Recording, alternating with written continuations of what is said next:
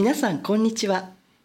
読売新聞調査研究本部略して朝見のベテラン記者が旬なニュースを深掘りして解説する読売朝見レディオ。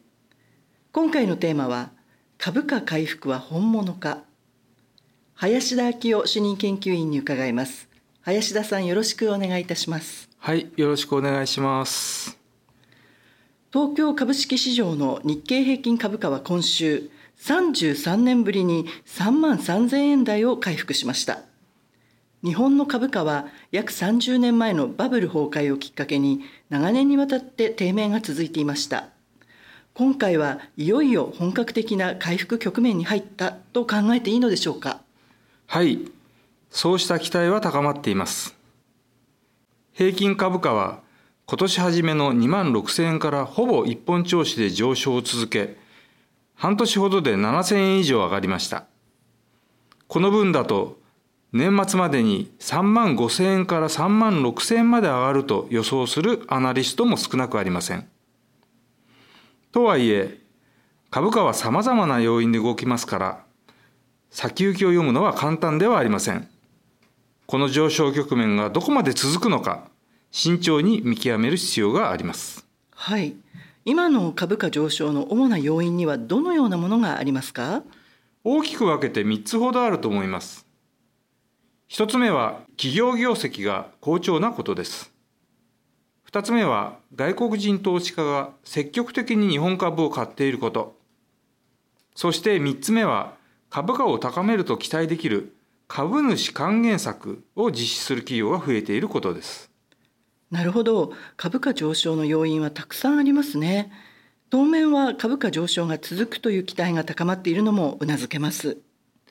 では要因を一つずつ詳しく見ていきましょう。まず企業業績です。業績の良い会社は企業価値が高まり株は買われやすくなります。つまり好業績は株価を押し上げる大きな要因になります。東京証券取引所に上場する企業の今年3月決算は、最終利益の合計が過去最高益を更新しました。これは2年連続です。コロナ禍が一服して経済活動はかなり正常化しました。この追い風を受けて多くの企業の業績が回復しました。例えば自動車メーカーはコロナの影響などで調達しにくくなっていた半導体などの部品の供給が回復して生産を増やすことができました。それで売上が回復したということです。非製造業の海運や鉄道なども物資や人の動きが活発になり売上が増えました。業績回復は歓迎すべきことです。ただ気がかりな点もあります。例えばどのようなことでしょうか？一つは特別な要因によって利益が企業の実力以上に上振れしている、そういったケースが少なくないと思われることです。例えば、昨年からの円安の影響です。円安になると、企業が海外の事業で上げた利益の円換算額は増えます。こうした円安メリットによって、海外の利益が例えば前年と同じでも、円建ての利益は大きく増えます。連結決算の数字はビジネスの実態以上に良くなるというわけです。このほか資源価格の高騰によってエネルギー資源の輸入や開発を手掛ける大手商社は5社のうち4社が過去最高益になりました。こうした特殊要因で利益が上振れした会社も少なくないため、好業績がどこまで持続するのかどうか不透明な面があります。それでも外国人投資家は引き続き日本株を積極的に買っているようですね。どうしてなのでしょうか？大きなきっかけはアメリカの有名な投資家ウォーレン・バフェット氏の発言です。彼が4月に来日した時、日本の大手商社株を積極的に買うと表明しました。バフェット氏は日本の株は世界の中で出遅れている、つまり割安で今が買い時だと指摘しました。これをきっかけに外国人投資家による買いが膨らみました。えー、具体的な数字を見ていきましょう。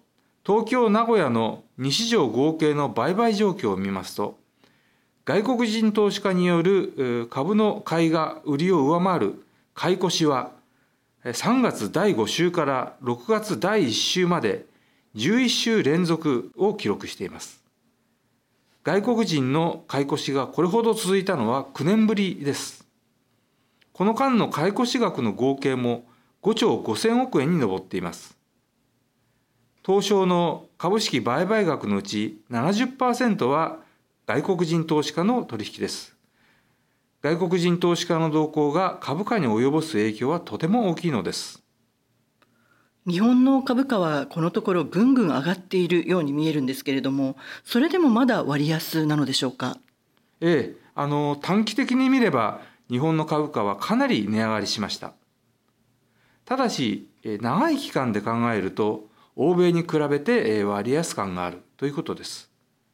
例えばアベノミクスが始まったおよそ10年前と比べてみましょう。日本もアメリカも平均株価はその間に大体3倍強になりました。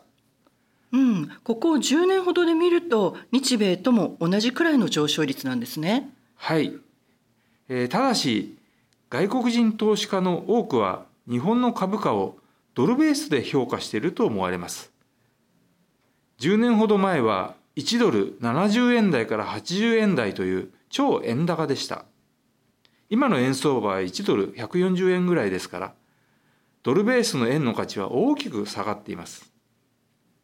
円建ての平均株価は10年で確かに3倍強になりましたが、ドル建ての平均株価は2倍にしかなっていません。外国人投資家にすれば、ドル建てで2倍になった日本株は3倍になったアメリカ株よりも安く見えるのです。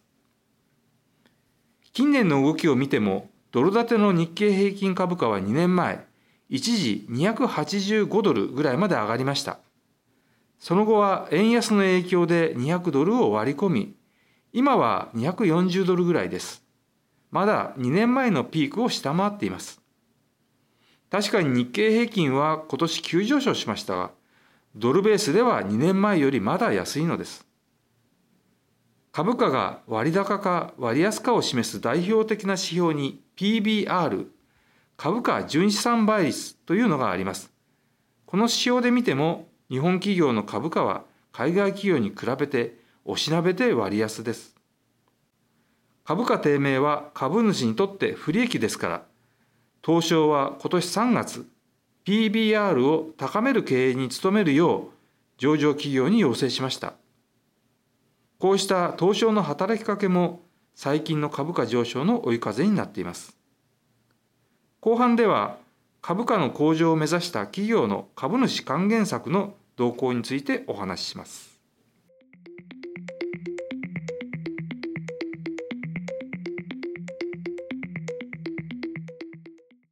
最新ニュースを深掘りする読売朝券レディオ読売新聞調査研究本部がお届けしています本日は今回の日本の株価回復は本物かについて伺っています。株価を意識して株主還元策を実施する企業が増えているそうですね。株主還元策にはどのようなものがあるのでしょうか？株主への利益還元の基本は配当です。企業は本決算や中間決算の期末に利益の中から株主に配当を支払います。この配当が高い企業の株価は投資対象として魅力が高いとみなされ、変わりやすくなりますから株価を高める効果が期待できます。上場企業の配当総額は2022年3月期、2023年3月期と2年連続で過去最高額を更新しました。好業績によって配当が増え、株式投資の魅力が増しているというわけです。そして今、最も注目されている株主還元策が自社株買いです。企業が自分の会社の株を買い入れることですね。自社の株を買うことがどうして株主還元策になるのですか？はい、えー、企業が自社株を買い入れますと市場に出回っている株式の数が減ります。すると、株式の魅力度を示す指標、例えば1株当たりの利益や自己資本利益率、これ ROE と言いますが、これらが上昇して株価を押し上げる効果が期待できるというわけです。大和総研のリポートによりますと、2022年度の自社株買いの実施額は9兆5000億円を超えました。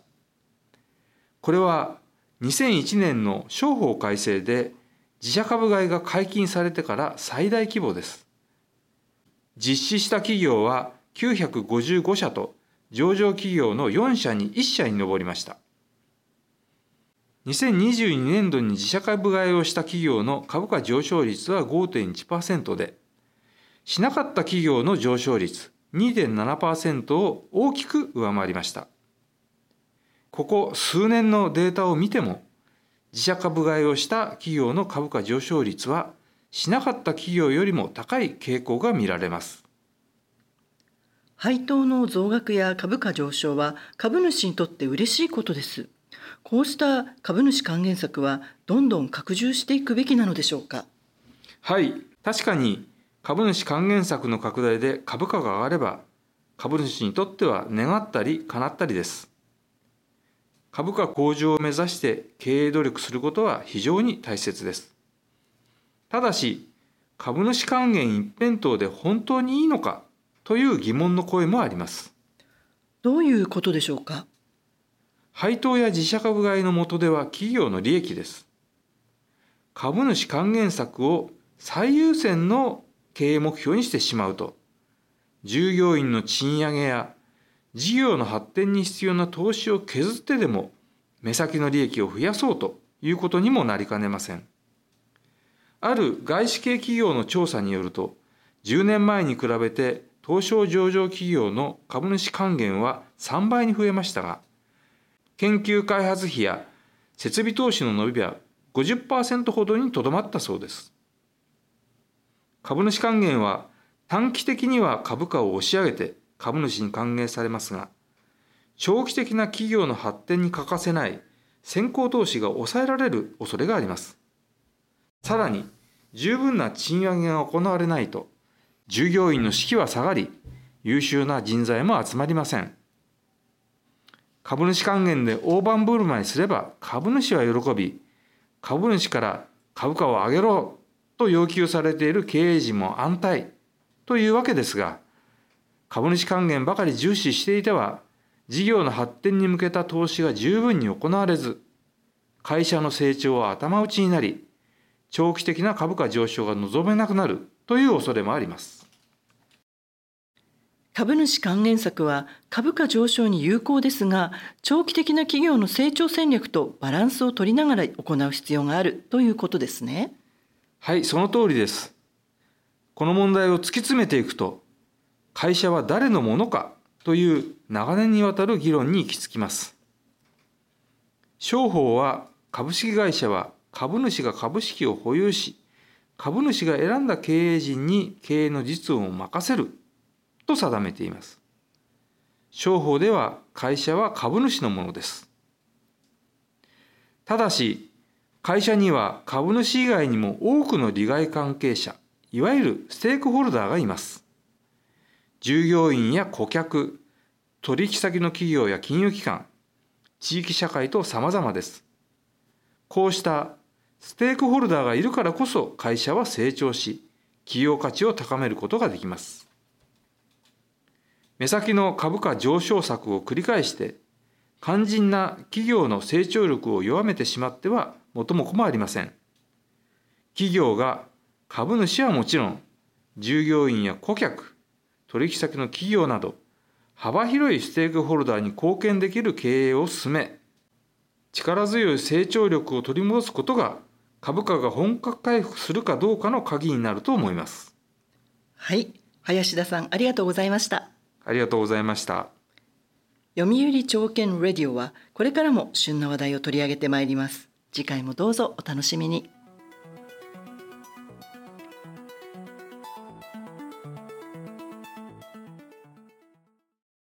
最新ニュースを深掘りする読売朝券レディオ読売新聞調査研究本部がお届けしました。